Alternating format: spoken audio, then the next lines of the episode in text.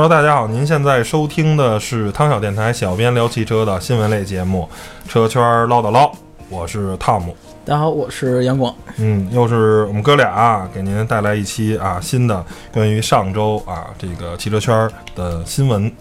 呃，咱咱们就不说废话了，直接开始啊回顾一下上周汽车圈都有哪些新闻发生啊。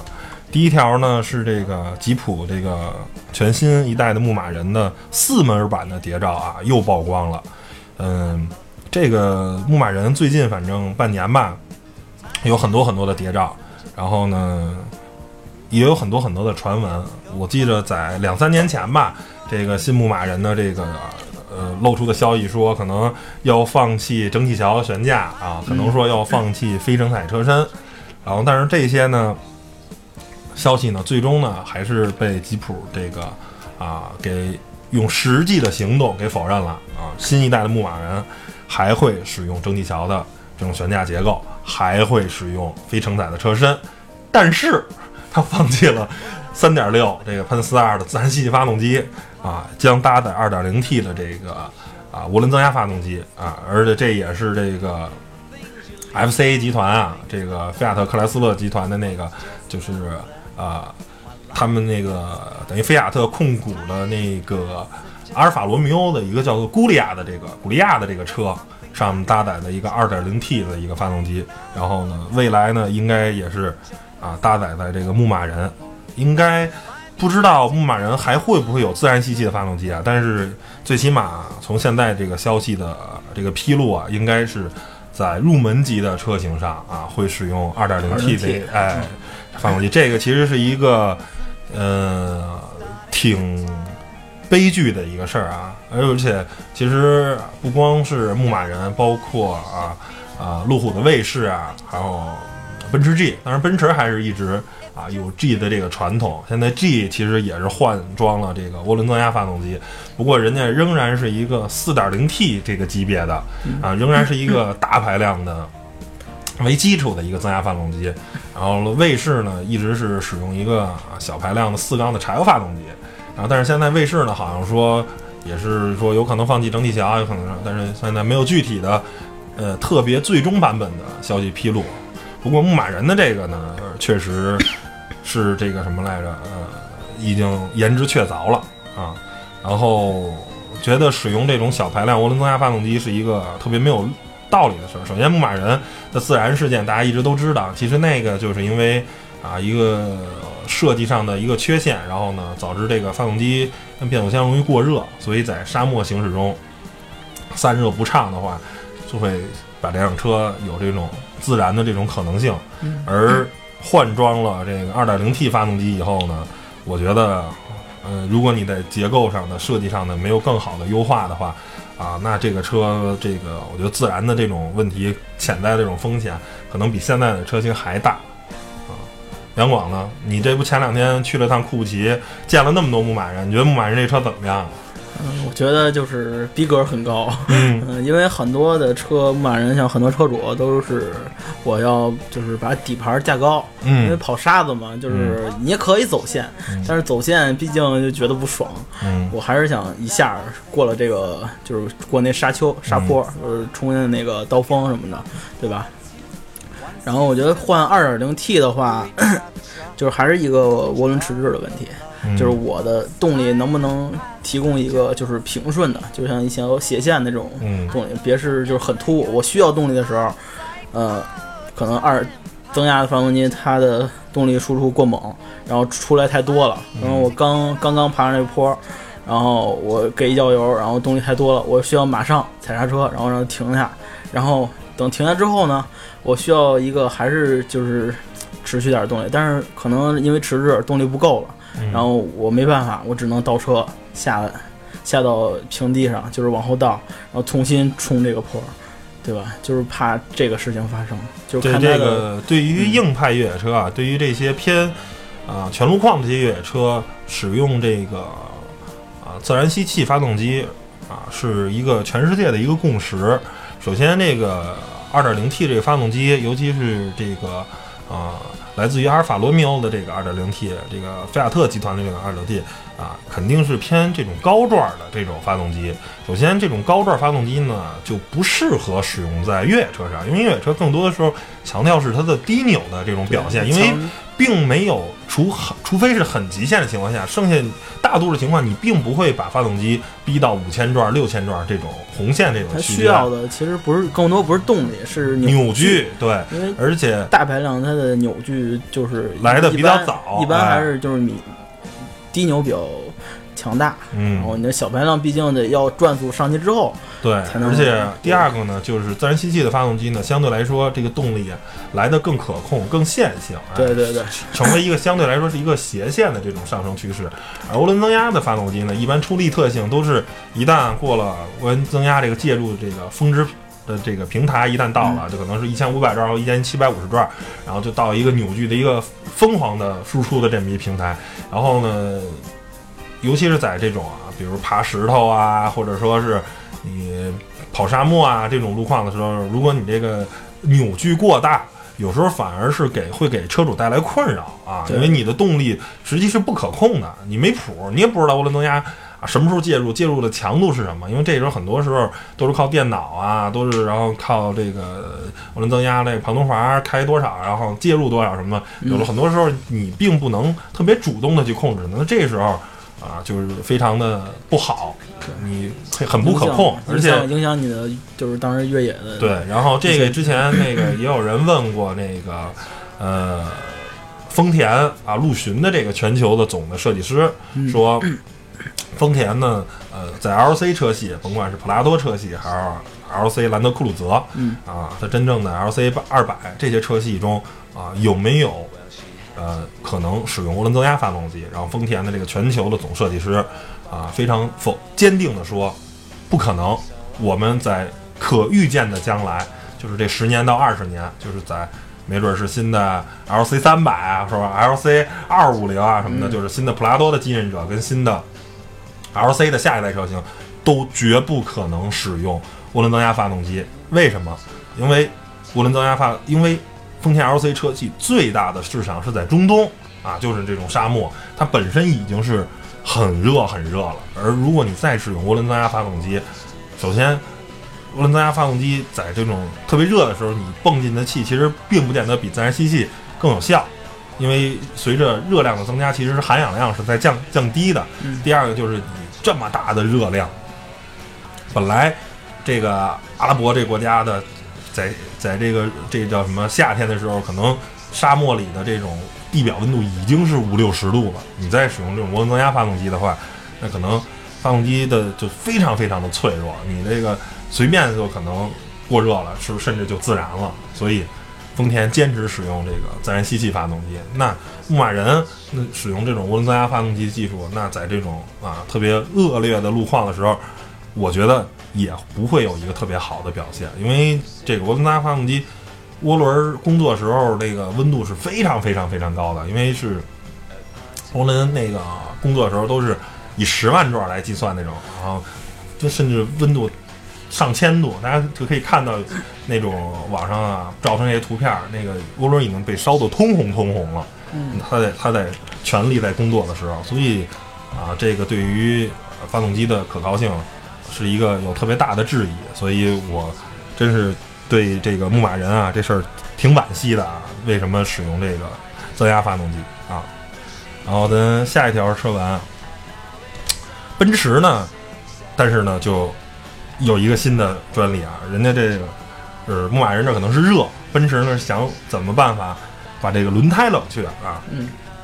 日前呢，奔驰提交了一套轮胎水冷系统的专利，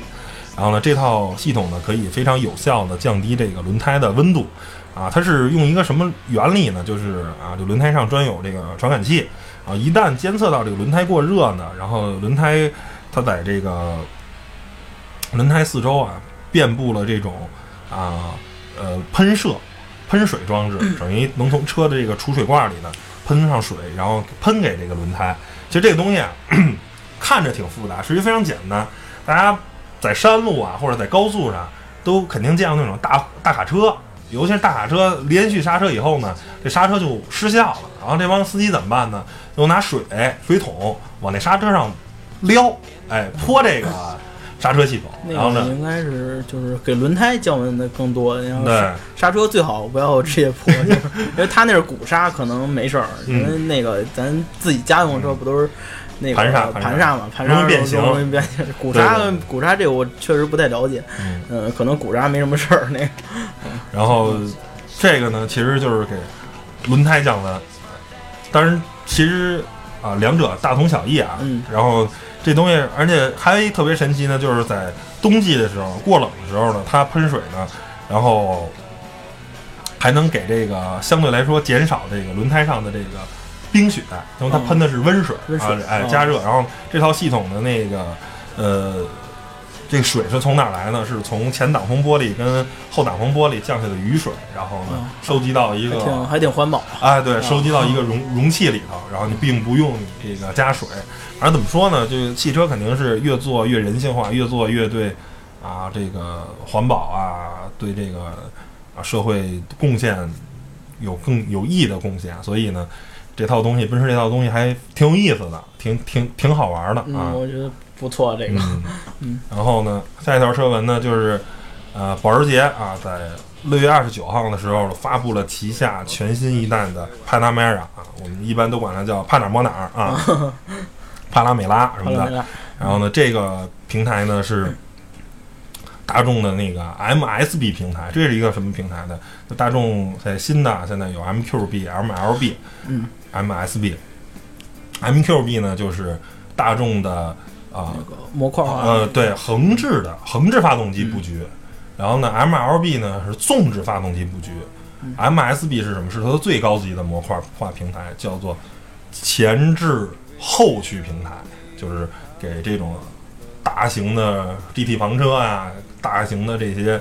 跑车使用的这种前豪华的。对前，因为大量的其实很多奥迪像 A 六这个级别的车，它虽然是纵置发动机，但这还是纵置前驱。嗯啊，它还是一个前置前驱的，而这个车从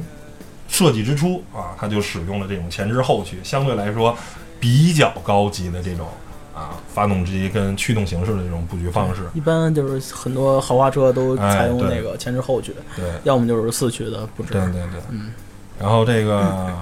新的帕拉梅拉外观其实变化并不是特大，我觉得最大的变化其实是在啊尾灯部分，尾灯呃变得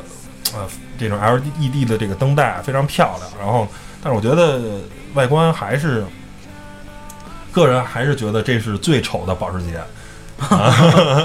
我不知道杨广是怎么看的？你认为这是不是拉长了，拉长了又不爽了。对，就是保时捷还是一个应该造跑车的品牌，然后它嗯造 SUV 为了赚钱，而造帕拉梅拉肯定也是为了赚钱。不过它真的跟保时捷911啊什么的所倡导的这种啊汽车文化是呃不太不太相同的。这帕拉梅拉也是一个走量，嗯，对，走量为了赚钱，对，很然后外观有一些实用性，对就是毕竟加长大型的四门 GT 房车，对。嗯，对，然后其实帕拉梅拉新的帕拉梅拉最大的那个变化其实是内饰方面，然后它也是没有意外的是大量的使用了这个液晶显示的仪表盘跟触控式的这个按钮，这个也是，但是呢，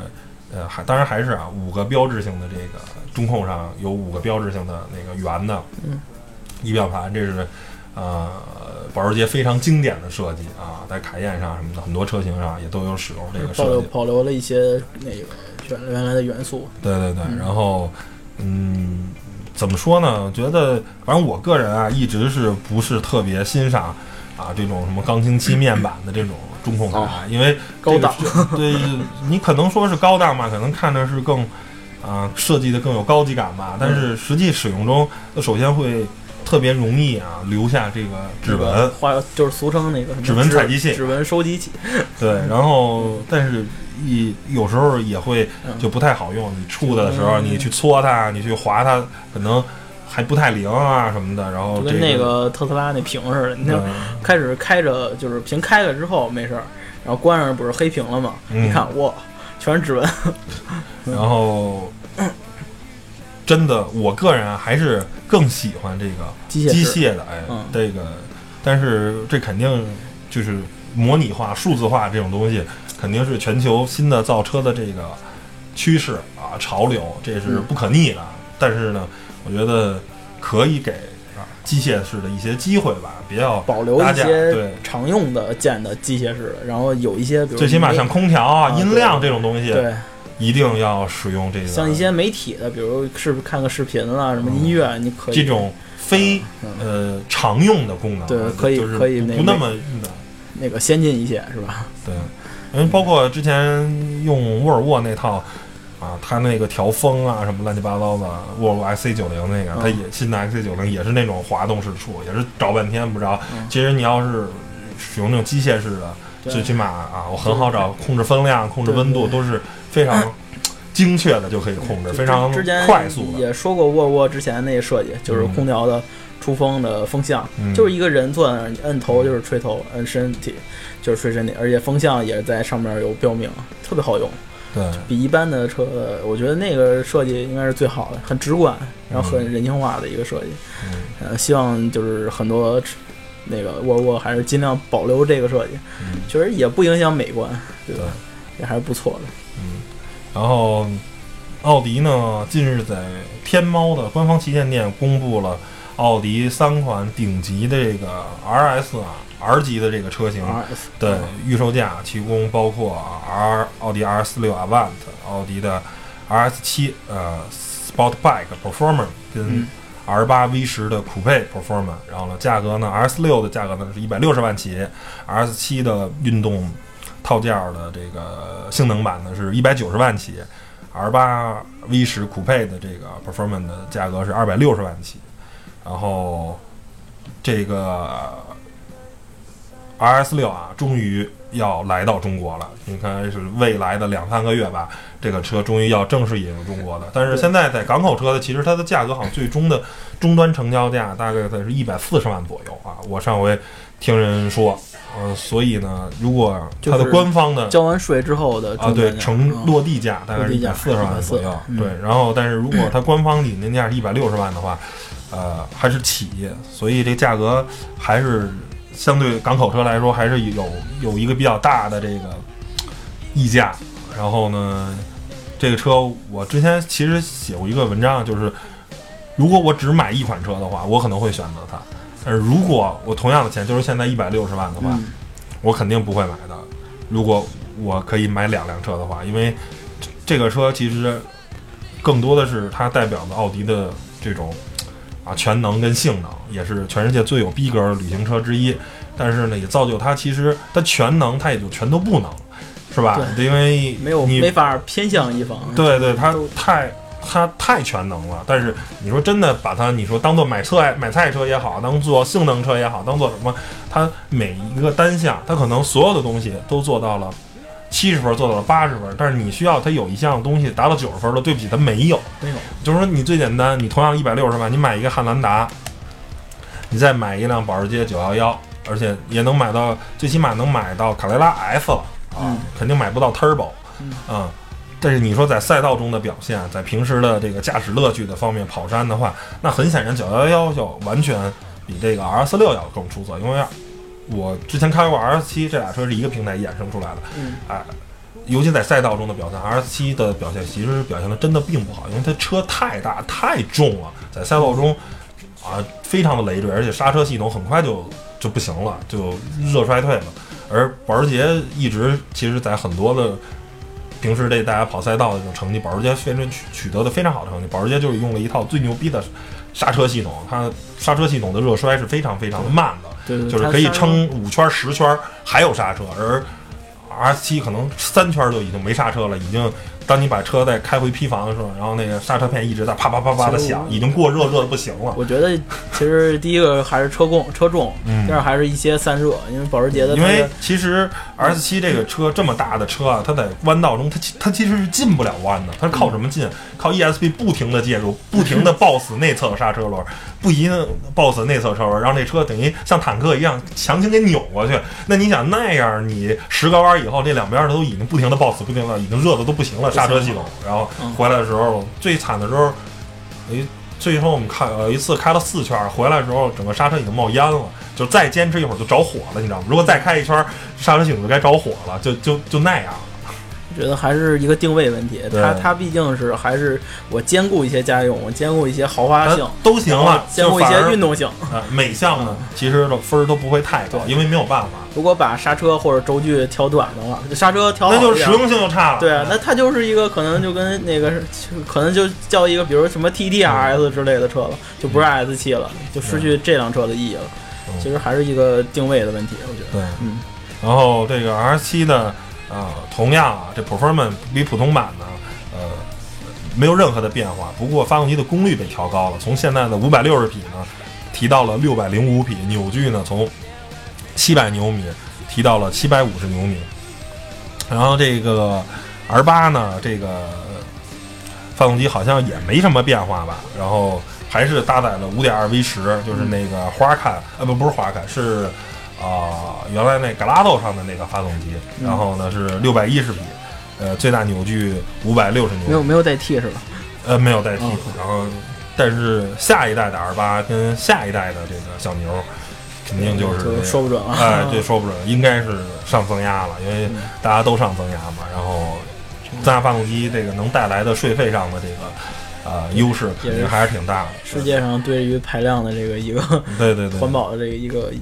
嗯把。控吧，没办法，这个然后最后一条新闻啊，就是呃，整个啊，整个汽车圈上半年最具话题性的一个这个事件呢，最终啊尘埃落定了，就是奥迪呃不是大众集团的这个排放门事件。然后呢，在这个美国政府给大众集团的最后的一天期限的时候呢，呃，大众呢终于向啊、这个美国法院提交了一个和解的这么一个啊、赔偿细节，然后最终呢，它这个赔偿金额呢将高达一百五十三亿美元，哇，然后就来向这个谢罪吧。然后，其中呢肯定让他长记性，这一百五十三亿，然后其中那个涉及的二点零 T 这个 TDI 车型的嗯这个赔偿金是一百亿点三三啊，一幺零零点三三亿美元。然后呢，还向这个呃美国加州北方地区的这个法院这个信托基金呢，支付了二十七亿美元啊，用于这个呃帮助当地的这个这个环境的污染的这个恢复。嗯然后呢，还预计未来十年投入二十亿美元支持这个零排放汽车的这个建设。然后最终呢，还向美国四十四个州赔了五点八三亿美元，并向美国这个检察官协会赔偿了两千万美元。反正最终，反正这个事儿呢，尘埃落定了。呃，当初最初的时候说到大众集团可能因为排放门要付出到一百八十亿美元啊，到达一这么数字。那这么看来呢，实际大众呃，这么看来还是相对来说赔的少了，少赔了三十亿，一百五十亿。然后这件事儿也尘埃落定了。不过啊，这个事儿还是首先这个巨大的赔偿的金额让大众集团肯定未来的几年啊财报都会很难看。第二个呢，就是说这只是大众集团向美国赔方赔赔的钱。那大众呢，其实在美国使用的柴油发动机的车型并不是最多的。大众的柴油，整个大众集团的柴油发动机啊，最多的车型实际在投放在欧洲市场。那呃，我不知道英国啊、法国啊，首先德国政府估计对大众可能还是往既往网网开一面，既往不咎了啊。可能你再让他赔，毕竟是德国非常重要的一个汽车企业，可能也就不让他赔了，或者象征性的赔一点。这是英国啊、法国呀，